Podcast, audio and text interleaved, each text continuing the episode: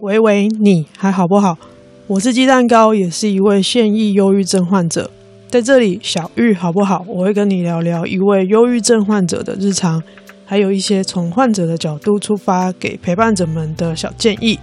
不论是你身边有被小玉乱入的人，让你手足无措，或者生病的就是你本人，希望这些经验分享能够对你有些帮助。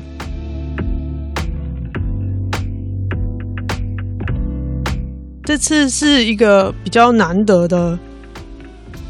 有一点贴近时事的临时更新，因为我昨录音的昨天晚上，前一天晚上收到一封私讯说，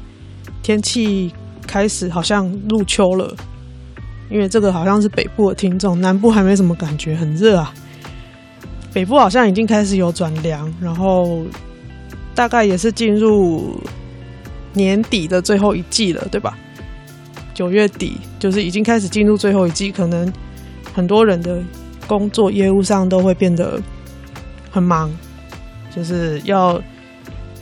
要面对这个二零二零年的尾声，然后要迎接二零二一年，就是我们都面对了很多的未知，很多的麻烦，所以嗯。可能可能最后这一季大家的压力会很大，我猜啦，因为就是看了那个视讯想到的。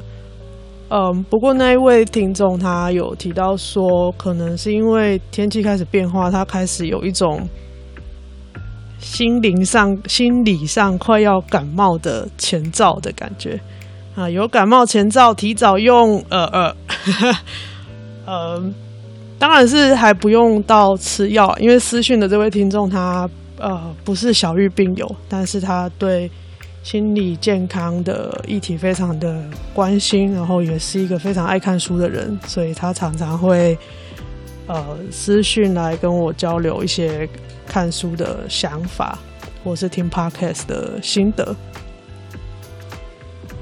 所以呃从他这个私讯，我有想到一件事，就是。天气开始进入变化的时候，无论你是不是病友，都有可能会有一些身体上的不舒服或心理上的低潮。这个是算是正常现象，因为在我看到的书，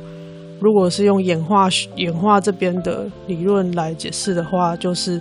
当天气不好的时候，古早时候的原始人，他们其实是会躲起来的，因为这个时候是不适合外出的。天气不好就不适合外出，不管你是要采集还是要打猎，都不适合。所以，呃，下雨天，天气太热太冷，都会整个人懒懒的。用台语讲应该是叫懒懒呐，就是没电没电哎，就是整个人会觉得很没有动力，不想出门。所以，呃，天气不好的时候，下雨天啊，很热很冷，心情会不好。出门的时候觉得很烦，然后又想到要工作，想到要在这个情况下工作，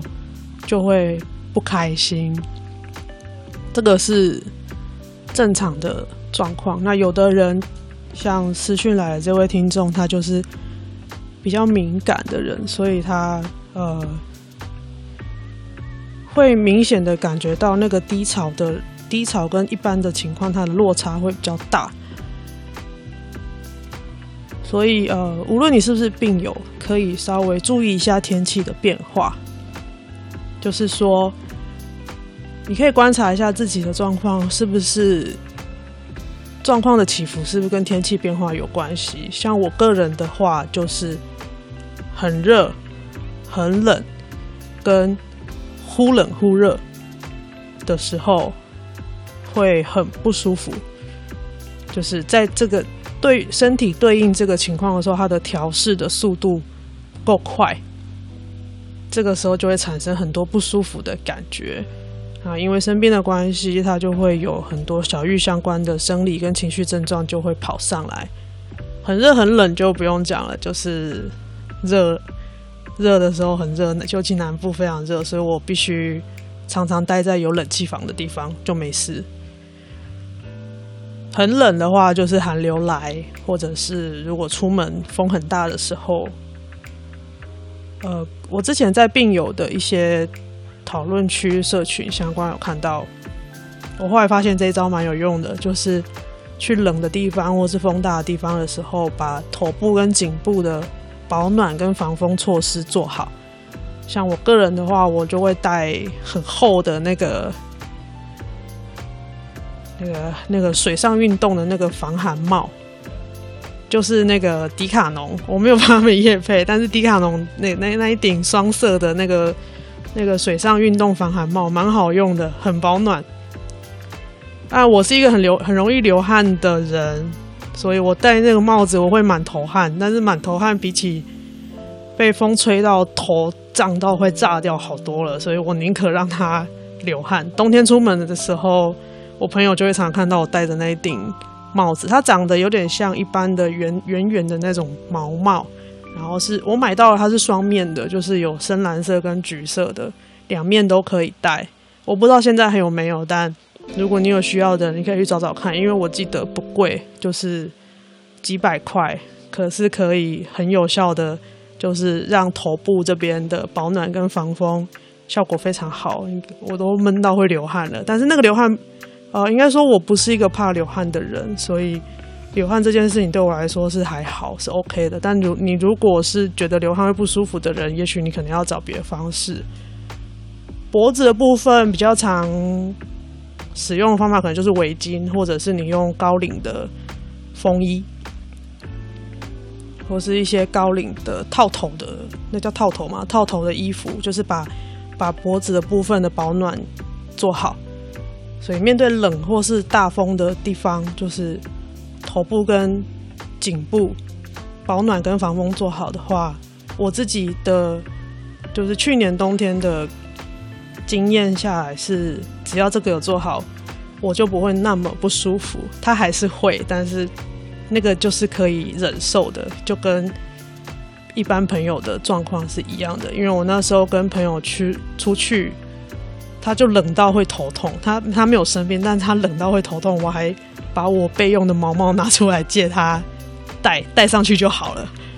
对，所以保暖做好，热的时候就是待在冷气房。再来是天气有剧烈变化，或者是进出室内外，就是尤其是在在在南部可能比较明显。呃，室内有冷气，室外很热。的时候，这种冷热快速交替的时候，我也会容易不舒服。所以，我如果待在冷气房，然后准备要出门的话，呃，如果是我自己的住处，我就会先把冷气关掉。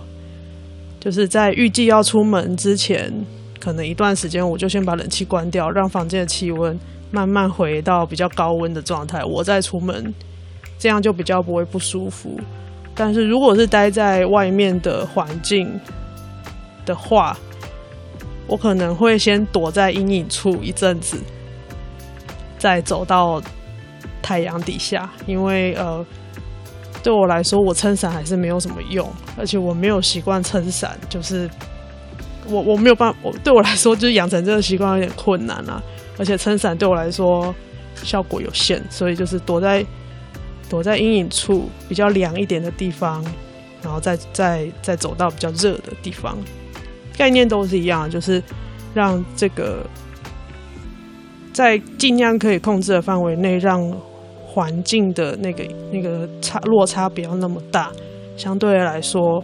身体的适应也就可以跟着这个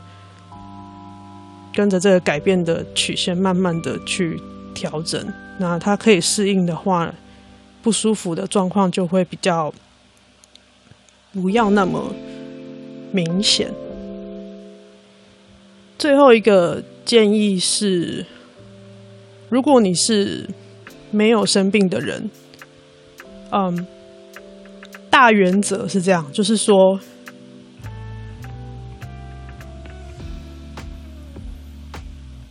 大原则是。可以观察一下自己的状况跟天气变化的关系。如果这些情况已经严重的影响到你的工作、睡眠跟生活功能，所谓的生活功能就是吃饭、洗澡、睡觉，类似这些，你要照顾自己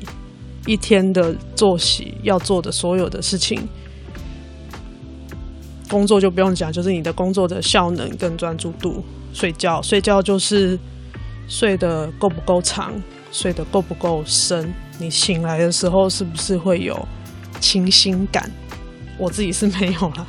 就是大部分的人，一般的人睡饱应该会有一个哇爽，就是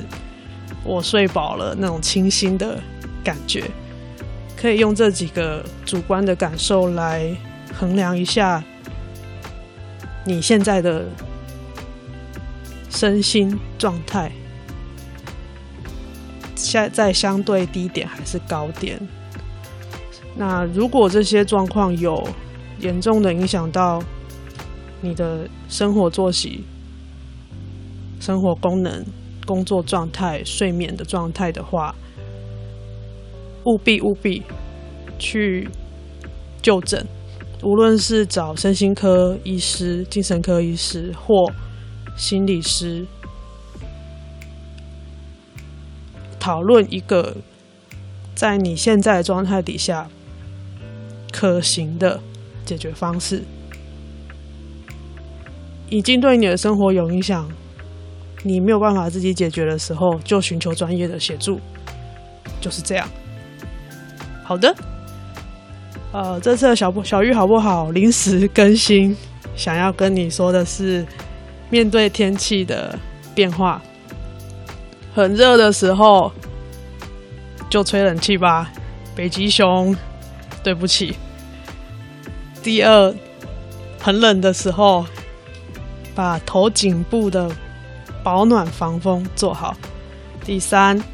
冷热剧烈变化，或者是从吹冷气的室内到很热的室外的时候，中间给自己预留一点在阴凉处休息的时间，不要一下子从很热、很冷到很热的地方，让身体有一点时间去适应。以上三个状况，三个方法，对我来说是一个蛮有效的减缓身心症状发作或者是发作程度的好方法，而且这个在病友相关的社群讨论，这个也是大家公认是蛮多病友共通的经验，是有效的。是有帮助的，在逻辑上来看，减缓身体的适应曲线，这个的确是逻有逻辑合理的。最后，给没有生病的人，如果最近天气的起伏让你严重的干扰了生活、工作跟睡眠状态，请务必。就医或寻求心理师的协助，可以借由专业人士的帮忙评估，跟你一起讨论出一个在现有的状况下可行的，而且你负担得起的解决方式。我是电池坏掉人鸡蛋糕，小玉好不好？临时更新，谢谢你的收听，喂喂，你还好不好？